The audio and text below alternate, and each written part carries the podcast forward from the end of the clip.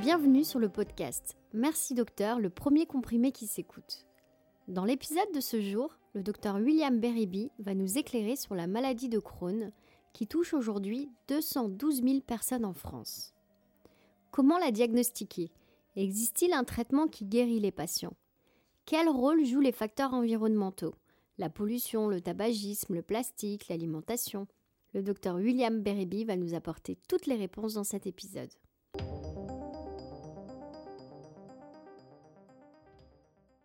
Est-ce qu'on peut euh, juste démarrer sur euh, en fait qui est Crohn Est-ce que déjà Crohn existe vraiment?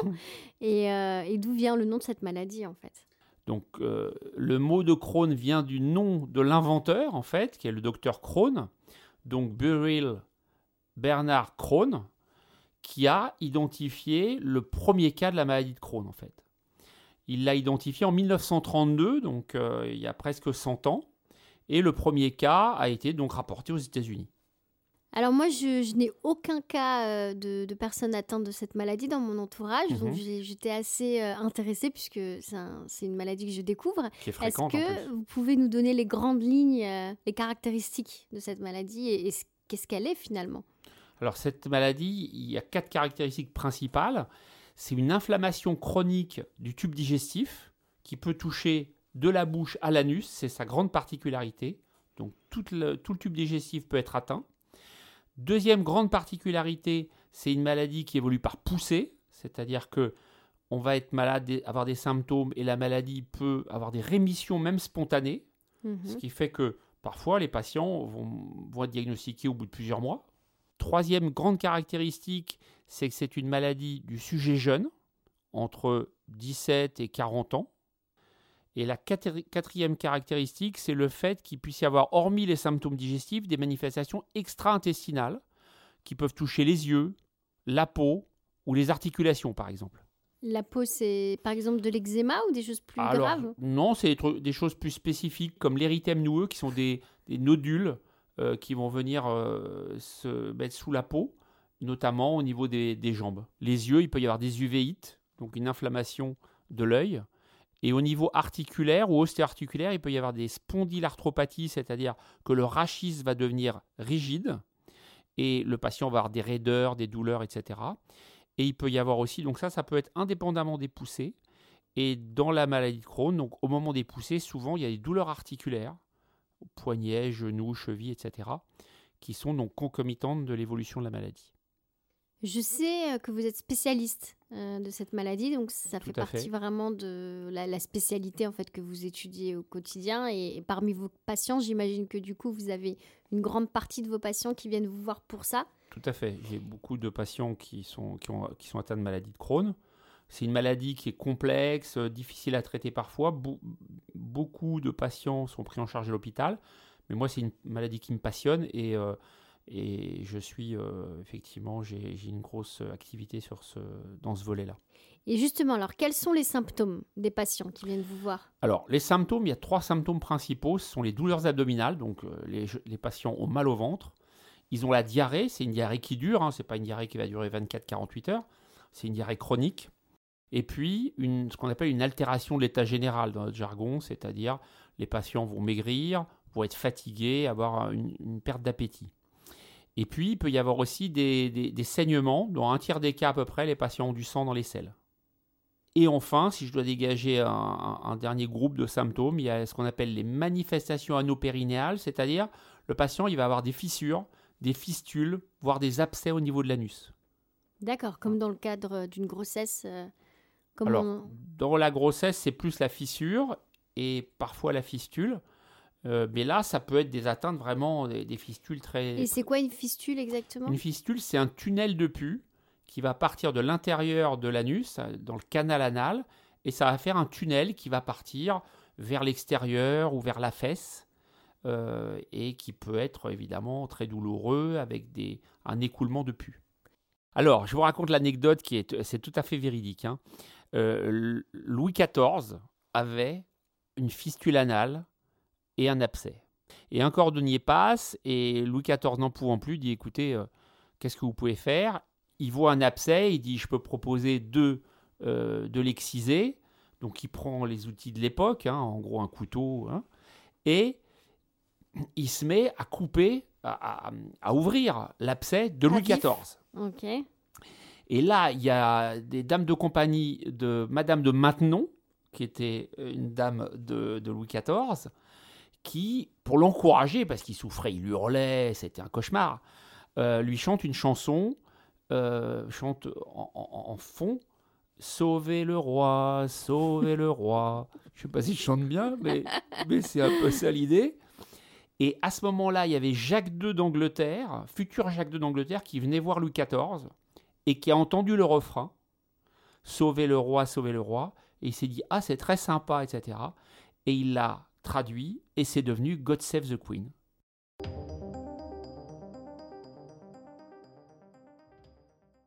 Et en général, les patients, euh, lorsqu'ils viennent vous voir, est-ce qu'ils sont déjà à un stade avancé de la maladie sans le savoir Ou est-ce qu'ils ont quelques symptômes, ils ne savent pas trop ce qu'ils ont? Alors, on, voit de tout parce que cette maladie, elle a comme particularité d'être très polymorphe. Polymorphe, c'est-à-dire que euh, tous les tableaux existent. Ça peut être une petite, diarrhée avec une douleur abdominale modérée, jusqu'à la forme euh, grave avec 20 selles par jour, du sang, une perte de poids de 10 kg. Tout est possible. Donc on peut voir les patients à tous les stades et tout dépend du degré euh, de consultation qu'ils ont fait. Est-ce qu'ils ont vu leur médecin traitant? Est-ce qu'ils ont vu un gastroentérologue? Est-ce qu'ils ont traîné par peur qu'on leur diagnostique quelque mhm. chose, etc. Donc on voit vraiment des tableaux euh, divers et variés. Et c'est à partir de combien de jours de diarrhée que vous recommandez à un patient de consulter un médecin? Alors, je vais répondre d'une façon indirecte. Une gastroentérite, ça dure jamais plus de 3-4 jours. Donc une diarrhée qui dure plus de 4 jours doit amener à consulter. Alors d'abord son médecin traitant, parce que ça peut être une infection bactérienne et donc pas, un virus qui va disparaître spontanément, mais une bactérie qu'il faudra traiter donc avec des antibiotiques dans la majorité des cas. Donc au bout de 5 jours d'une diarrhée persistante, il faut consulter. Ouais, donc déjà là c'est un signal. Euh, voilà, et, donc ça peut être une maladie de Crohn, ça peut être aussi autre chose, bien évidemment, comme une infection bactérienne. Mais disons 5 jours, c'est raisonnable pour aller consulter son médecin traitant dans un premier temps. Et est-ce qu'on peut en mourir de cette maladie? Oui, euh, malheureusement, on peut en mourir, bien qu'aujourd'hui, avec les progrès de la médecine, euh, l'espérance de vie est quasiment la même que pour des... si un patient est bien soigné, évidemment. Hein. Donc dans les pays euh, dits industrialisés, euh, l'espérance de vie est quasiment la même que celle de patients euh, non chroniens. Néanmoins, on peut décéder de cette maladie. Il y a deux causes de décès principales. C'est ce qu'on appelle la colite aiguë grave. Alors là, c'est des tableaux très aigus. Le patient il va avoir 20 selles par jour, de la fièvre, des douleurs très, très violentes. Et donc là, il faut que le traitement agisse très vite, notamment par les corticoïdes intraveineux. Et si ça passe pas, il faut opérer le patient, il faut lui enlever le côlon. Ah oui, on peut vivre correctement sans côlon? On peut vivre, on peut vivre tout à fait sans côlon, oui. Ça, c'est la première cause potentielle de, mortalité. Et la, deuxième, c'est le risque de cancer du côlon, voire de l'intestin grêle euh, au cours de cette maladie. Donc, ça peut être une cause de décès aussi. Et vous en avez euh, parmi vos patients ou patientes euh, des cas de, de cancer d'intestin Tout à fait, tout à fait. J'ai une patiente très récemment vue qui était suivie à l'hôpital, qui, finalement est venu me voir et qui a développé sur une maladie de Crohn de l'intestin grêle, donc pas, de pas du côlon, un cancer de l'intestin grêle qui a été opéré et puis, euh, et puis maintenant elle va bien.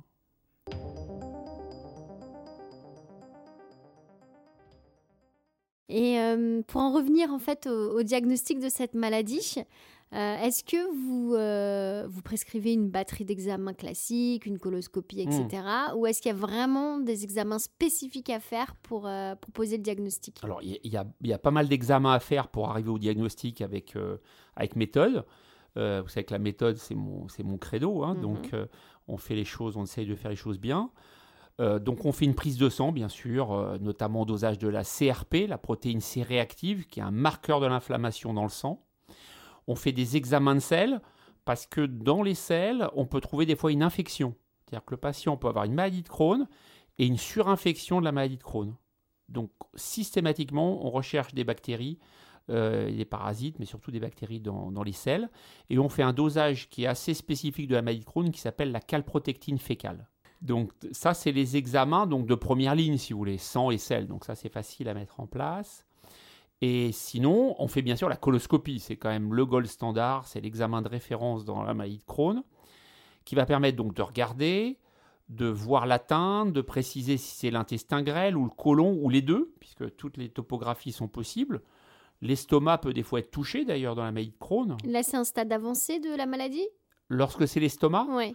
Oui, ça veut dire qu'il y a une atteinte euh, quand même diffuse. Ouais, donc c'est en donc, général euh, des atteintes euh, qui touchent une grande partie du tube digestif. Euh, ça permet de voir l'aspect avec des zones saines, c'est-à-dire il y a une alternance de zones saines et de zones atteintes. C'est une particularité de la maladie. Euh, et Ah, puis, donc dans l'intestin même, il y a des parties de l'intestin touchées, d'autres qui ne sont pas, Alors tout peut être touché, qu'on appelle une pancolite quand tout le côlon est touché, ou bien ça peut être des segments de côlon qui sont touchés. Et puis, euh, donc ça va permettre de faire des biopsies, donc des prélèvements, hein, ça c'est super important. Et l'analyse de ces prélèvements va nous donner des informations pour nous dire oui, effectivement, euh, ça évoque une maladie de Crohn. Et la, la vidéocapsule Alors la vidéocapsule, euh, c'est un examen extrêmement utile, notamment dans les maladies de Crohn du grêle, puisque euh, dans ces cas-là, euh, bah, l'intestin grêle qui fait 5 à 7 mètres, on ne peut pas y accéder ni par le haut ni par le bas, et donc on peut y accéder que par la capsule. Et je vois parfois des patients qui ont, euh, chez qui on avait fait coloscopie, gastroscopie, et qui n'avaient rien, et en fait qui ont une atteinte d'une maladie de Crohn que du grêle, et que j'ai diagnostiqué grâce à la vidéocapsule. Ok, super. La fameuse vidéo qui permet de voir tout ce qui se passe à l'intérieur du C'est ça, corps. c'est ça. La Pour magie- 500 euros. La magie remboursée. Remboursé, Remboursé. remboursé, c'est vrai.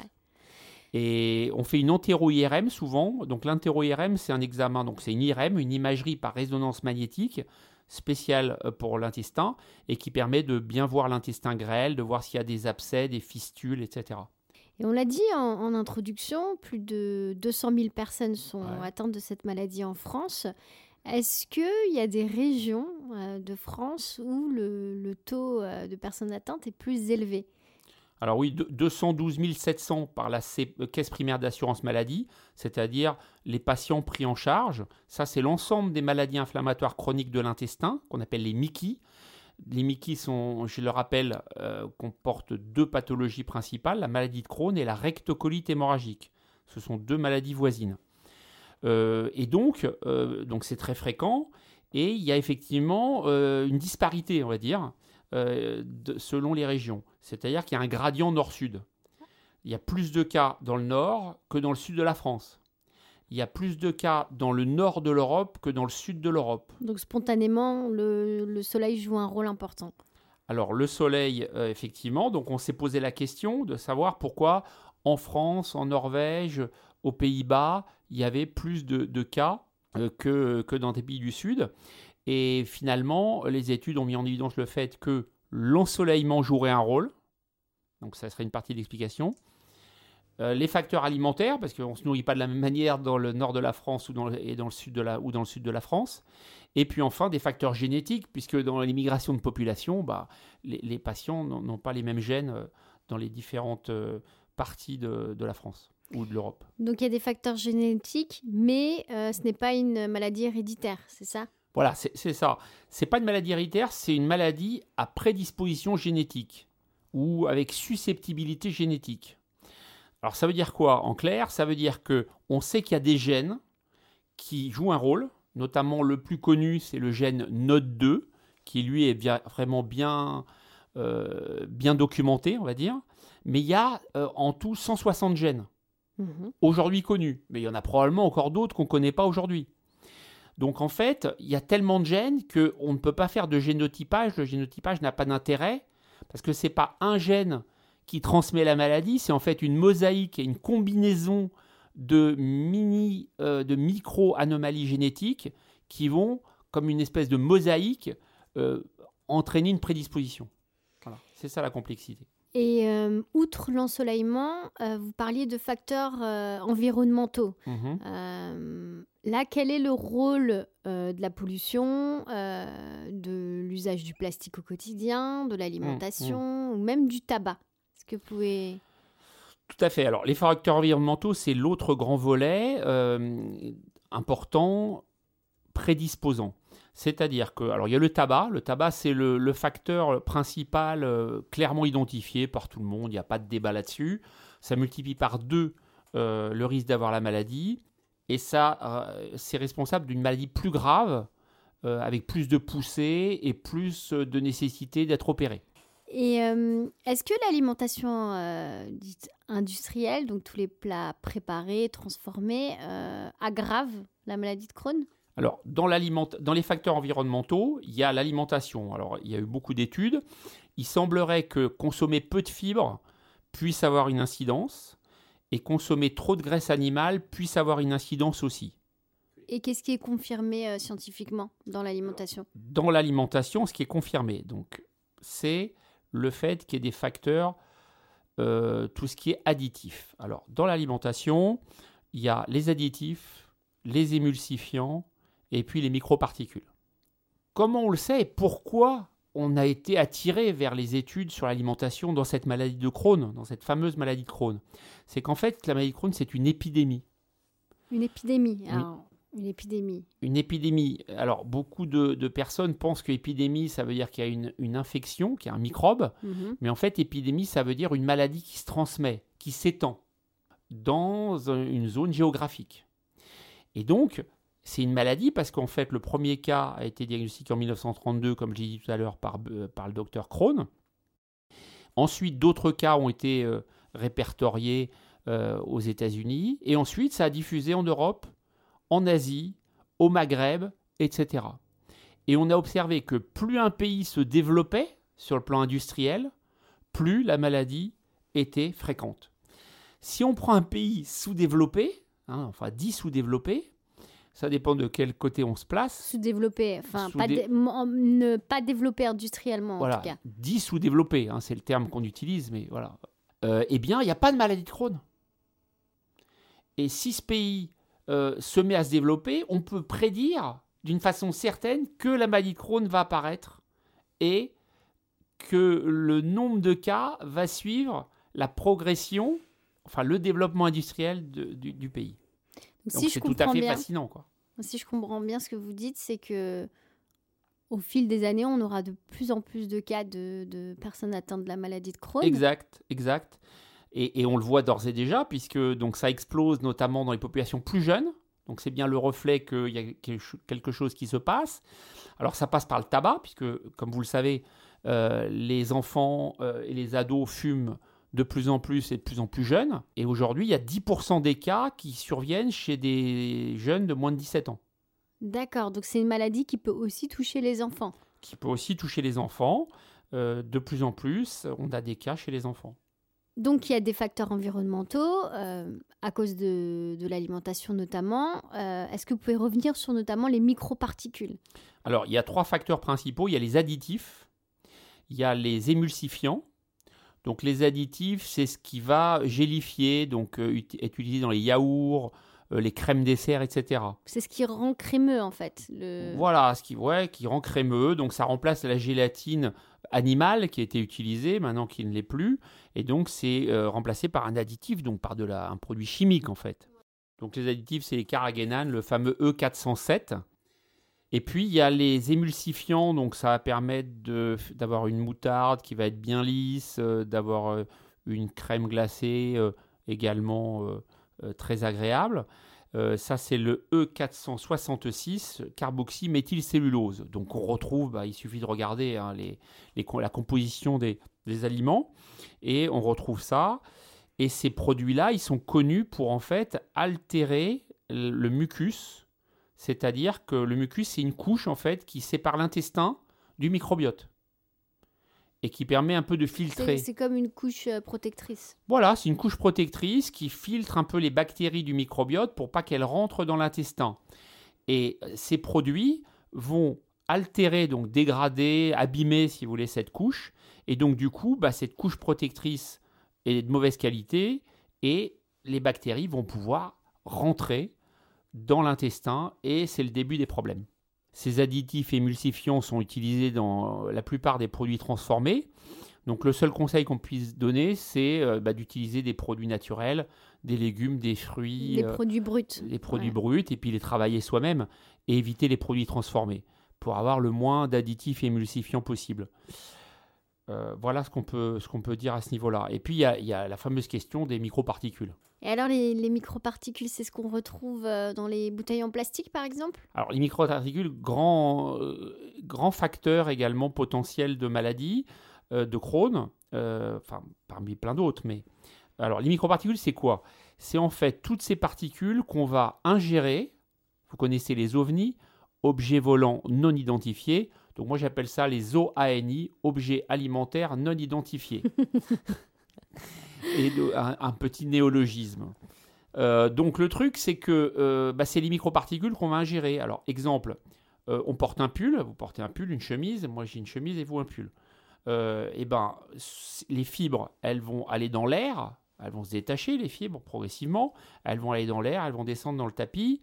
Et puis, euh, vous allez mettre votre pull ou moi ma chemise dans la machine à laver. Les microparticules, donc les fibres, vont se détacher et vont partir dans l'eau que vous allez retrouver dans votre robinet. Et vous allez, en buvant l'eau du robinet, avaler en fait des microparticules. Mhm. On en inhale aussi dans l'air. Euh, une partie va dans les poumons, mais une partie va dans le tube digestif. Euh, donc, combustion des voitures, euh, les, la combustion liée aux usines industrielles. Il y a également plein de microparticules dans les produits cosmétiques, donc qu'on va ingérer, etc., euh, etc. Donc en fait, ces microparticules, on sait qu'elles abîment elles aussi euh, ce fameux mucus, là, donc cette couche protectrice entre le microbiote et, et, l'intestin, et ça va jouer un rôle dans la dégradation de la couche de mucus et dans la dégradation du microbiote. Alors, tout ce que vous, nous, venez de dire euh, est assez déprimant. Ah oui, ça, je suis d'accord. Euh, j'en avais largement conscience, mais, euh, mais c'est vrai qu'on ne se rend pas compte à quel point, en fait, toute cette industrialisation peut provoquer des maladies qui mm. peuvent amener jusqu'au décès, jusqu'à jusqu'à des cancers. Donc euh, là, vous avez des, des conseils sur l'alimentation en disant qu'il fallait vraiment utiliser des produits euh, bruts, cuisiner soi-même. Moi, je vais donner mon petit tips aussi à moi qui est euh, sur les produits de beauté. C'est vraiment partir aussi de produits bruts comme le beurre de karité, comme l'huile de coco, l'huile de jojoba, ce genre d'huile-là, bio de préférence, et arrêter toutes les crèmes avec 15 ingrédients dont on ne comprend pas, c'est du latin en plus voilà, c'est hyper important. C'est pas un phénomène de mode en fait. C'est pas juste des applis euh, qui, qui, réussissent et qui, qui ont du succès aujourd'hui. C'est vraiment une vraie prise de conscience euh, au sein de la société civile et de se dire qu'il faut qu'on qu'il faut arrêter en fait de consommer des choses dont on ignore euh, la composition parce que ça, ça peut avoir une répercussion très importante.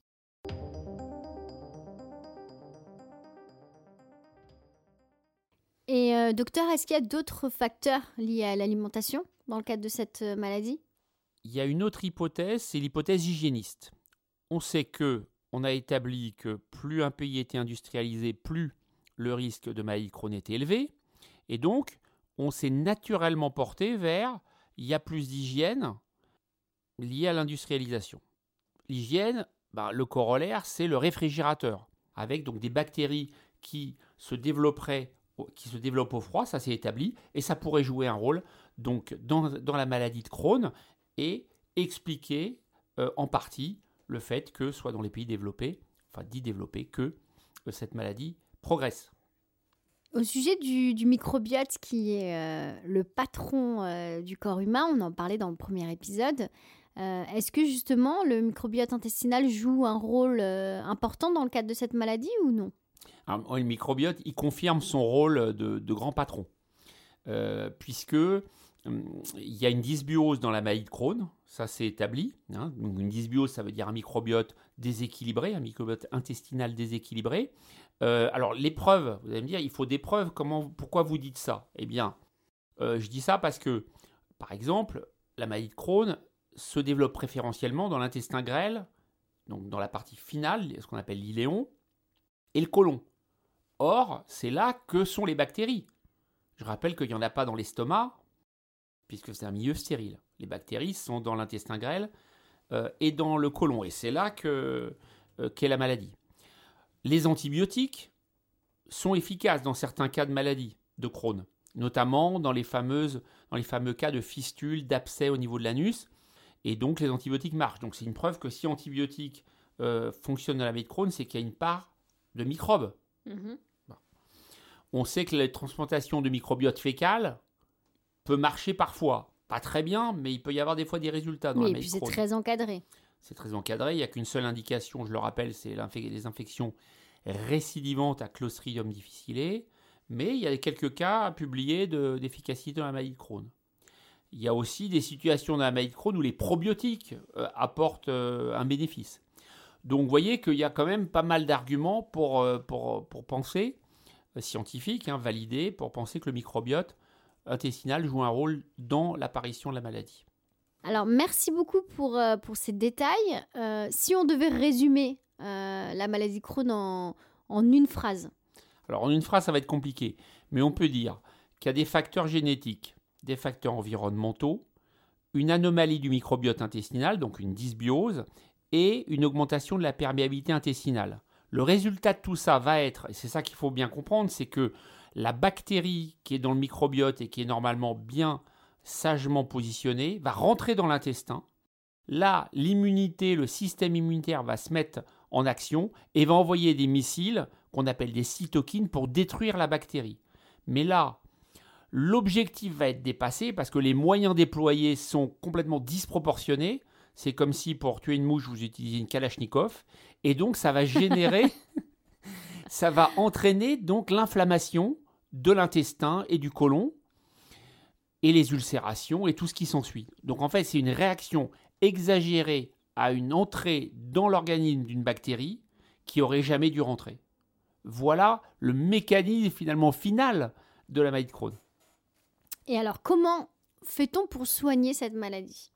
La prise en charge thérapeutique de la maladie de Crohn, c'est polyfactoriel, c'est-à-dire qu'on a plein de, points d'impact. Les mesures générales, c'est bien sûr soulager le patient. Euh, on traite sa douleur, on traite euh, ses troubles du transit, on traite les symptômes, évidemment. Mais euh, le traitement de fond, ça va être l'axe d'arrêt du tabac. Si le patient fume, il faut absolument qu'il arrête de fumer puisque ça va améliorer sa maladie, il va faire moins de poussées, il va être opéré moins souvent, etc. On le supplémente en vitamine D, donc on lui donne de la vitamine D puisque ça peut être un facteur, on l'a vu, qui peut jouer un rôle. Et puis, il y a les mesures vraiment spécifiques, si je puis dire. Donc les traitements qu'on utilise, les médicaments qu'on utilise dans cette maladie.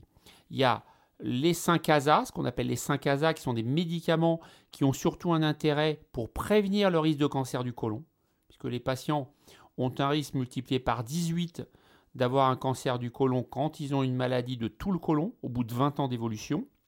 Donc il y a un médicament euh, qu'on appelle 5-ASA qui a cet effet-là. Il y a les corticoïdes aussi, que tout le monde connaît, hein, on l'utilise même pour des problèmes de rhinite allergique. Donc là, on va les utiliser dans la maladie de Crohn, notamment donc au moment de la poussée, mais essentiellement pour mettre le patient, pour améliorer ses symptômes rapidement. Ouais, dans le même, C'est le même cas dans le- la sclérose en plaques. Quand Voilà, il y a une poussée, exactement. euh, Mais c'est pas un traitement de fond, c'est-à-dire que c'est pas un traitement qu'on va Mm. pouvoir garder parce que les corticoïdes, bah, comme vous savez, ont beaucoup d'effets secondaires. mhm. Donc on va utiliser d'autres produits qui sont véritablement le traitement de fond qui vise, une fois qu'on a mis le patient, qu'on a traité la poussée, d'éviter que ça recommence. Alors, ces traitements de fond, est-ce qu'en France, ils sont efficaces? Est-ce qu'ils sont bien remboursés? Parce que j'imagine que les personnes qui ont la maladie de Crohn sont, sont ALD à affection de longue durée. Tout à fait. La maladie de Crohn fait partie des affections de longue durée, comme la rectocolite hémorragique d'ailleurs aussi. Et donc les traitements de fond, on a deux grandes catégories. Il y a les immunosuppresseurs, c'est-à-dire c'est des médicaments qui vont moduler l'immunité et qui vont empêcher que euh, l'organisme surréagisse et envoie ses, euh, ses missiles pour détruire les bactéries, mais du coup euh, détruit euh, euh, en collatéral l'intestin. Donc ça, c'est les immunosuppresseurs. Alors il y a plusieurs types, il y a le méthotrexate, la zatioprine, etc. Et puis il y a les biothérapies. Donc les biothérapies, c'est des thérapeutiques plus récentes qui s'administrent soit par voie intraveineuse, soit par voie sous-cutanée, et qui vont agir sur un- une, cytokine, donc une molécule qui est responsable des lésions dans l'intestin, qui s'appelle le TNF, donc Tumor, Tumor Necrosis Factor. Euh, donc le TNF, TNF alpha, et donc ces médicaments vont euh, bloquer ces cytokines et donc empêcher euh, l'inflammation et les ulcérations de l'intestin. Ah, ils vont les bloquer, mais est-ce qu'ils vont empêcher que la maladie se développe? Est-ce qu'ils vont complètement guérir la maladie? Non, non. aujourd'hui, il faut être clair, il n'y a pas de thérapeutique qui permette de faire en sorte qu'on puisse dire à un patient, voilà, on vous a traité, votre maladie est guérie et vous n'en hmm. entendrez plus jamais parler. Ça, ça n'existe pas. Euh, ceux qui prétendent le contraire sont des charlatans. Et euh, donc c'est une maladie, c'est des médicaments, pardon, qui vont euh, contrôler la maladie et faire en sorte que le patient il ait une vie la plus normale possible, c'est-à-dire sur le plan socio-professionnel, sur le plan familial, et, et, qui vivent normalement en fait. Oui, parce que c'est une maladie handicapante au quotidien? Bah, si elle n'est pas bien traitée, oui, bien sûr. Euh, aller à la selle X fois, avoir mal au ventre, euh, être fatigué, c'est évidemment. Euh, même, il peut y avoir des fois des impacts sur, les, sur la vie sexuelle. Donc ces médicaments, même C'est-à-dire une baisse de libido Une baisse de libido, des, des, des, rapports qui peuvent être douloureux, etc. Donc le but, c'est finalement de donner une qualité de vie au patient bonne et désinflammer son tube digestif pour réduire au maximum le risque de cancer euh, de côlon à long terme. Donc ces traitements, ces traitements de fond, ça marche bien. Ils ont, ils ont quelques effets indésirables, évidemment, comme tous les médicaments très puissants. Euh, certains s'administrent pour les immunosuppresseurs par la bouche, des comprimés. ce, qui est, déjà, j'imagine, une grande évolution. Parce exactement, exactement. Et les biothérapies dont je parlais là, euh, s'administrent soit en perfusion intraveineuse, soit en sous-cutanée. Donc ça, c'est une évolution intéressante, puisqu'avec une piqûre, toutes les deux à quatre semaines, euh, on, garde le patient en rémission. Mais tout simplement, est-ce que ce serait pas possible d'enlever euh, la partie malade? Vous disiez un peu plus tôt qu'on pouvait vivre sans colon. Oui, on peut vivre sans colon, mais à la différence, on va prendre euh, une image. Quelqu'un a un cancer du côlon. Si on l'opère, on va et, qu'on arrive tôt dans l'histoire, on va enlever la partie malade et le cancer va être éradiqué dans un pourcentage de cas élevé. Dans la maladie de Crohn, c'est pas pareil, c'est-à-dire que le fait d'enlever la partie malade ne va pas guérir le patient. Car la maladie, comme c'est un état propre de l'individu qui est dans son organisme en fait, eh ben, va récidiver sur la partie voisine. Donc on sait très bien que si on enlève un côlon à quelqu'un ou un morceau d'intestin grêle, eh bien immédiatement dans les mois qui suivent, il va récidiver sur la partie qui est juste à côté. Donc la chirurgie, malheureusement, euh, ne résout pas le problème. Alors, néanmoins, la chirurgie peut parfois être utile. On peut en avoir besoin s'il y a eu un cancer qui s'est développé, s'il y a euh, des fistules, s'il y a euh, une sténose au niveau de l'intestin grêle qui met le patient en occlusion, etc., etc. Donc la chirurgie peut être utile dans cette maladie, mais ne va malheureusement pas guérir le patient. Est-ce que la maladie de Crohn fait partie des, maladies euh, sur lesquelles il y a de plus en plus de recherches qui sont effectuées, où on essaye vraiment de trouver des, solutions médicamenteuses qui soigneraient et qui feraient en sorte que la maladie disparaisse Alors oui, bien sûr, il y a des, la recherche est, très prolifique sur le sujet, puisque c'est un problème de santé publique. Hein. quand on voit qu'il y a plus de 200 000 personnes touchées en France, il y a 4 000 nouveaux cas par an hein, de maladie de Crohn. Euh, donc euh, oui, il y a beaucoup de recherches sur le sujet. Alors, il y a plein de pistes. La complexité, comme vous l'avez euh, vu, c'est que les facteurs sont multiples et donc on ne peut pas agir sur un facteur, il faut agir sur plein de facteurs à la fois. Donc on comprend bien que pour la guérir vraiment au sens strict du terme, il faudrait agir sur tous les facteurs intervenants. Donc c'est extrêmement compliqué. Il faudrait les identifier puis savoir agir dessus. Alors, l'une des pistes de recherche, c'est euh, d'être capable de faire une transplantation de microbiote fécal sélective. Quand on change le microbiote, euh, dans la maladie on sait que ça marche moyennement bien, 30% hein, de réussite, donc c'est pas très très élevé. Mais on, sait qu'il y a des bactéries qui sont euh, en petite quantité dans cette maladie, comme Fecalobacterium prosnitzi. Et quand on en a peu, on sait que la maladie va apparaître ou récidiver après une chirurgie. Donc on pourrait imaginer, il y a des travaux de recherche en ce sens, de transplanter que la bactérie ou les bactéries qui sont déficitaires pour rééquilibrer le microbiote d'une façon euh, moins euh, globale que sur une simple transplantation de microbiote fécal standard, si je puis dire. Voilà l'une des pistes de recherche. Il y en a plein d'autres. Et euh, ce qu'il faut dire comme source d'espoir pour les patients atteints de cette maladie, c'est qu'il y a des progrès tous les jours, pas assez rapides, évidemment, jamais assez rapides quand on a une maladie chronique, mais la recherche travaille et progressivement, les traitements vont être de plus en plus efficaces.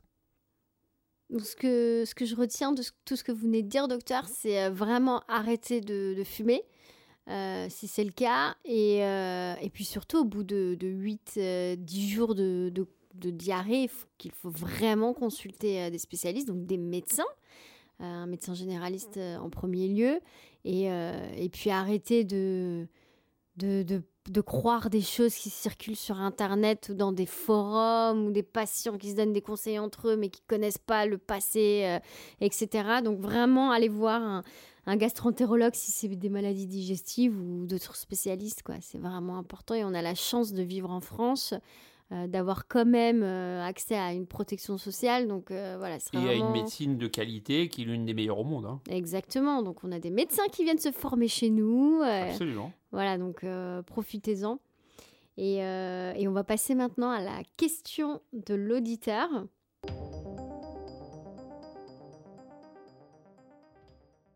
Bonjour docteur, euh, je m'appelle Marc. En fait, je vous, je vous contacte parce qu'on m'a fait récemment une coloscopie. Apparemment, on m'a trouvé des petits ulcères au niveau de l'intestin. mon gastro-entérologue m'a dit que c'était peut-être une maladie de Crohn, mais bon, m'a dit qu'il n'en était pas sûr. Du coup, je voulais savoir euh, si j'ai vraiment cette maladie. Merci à vous.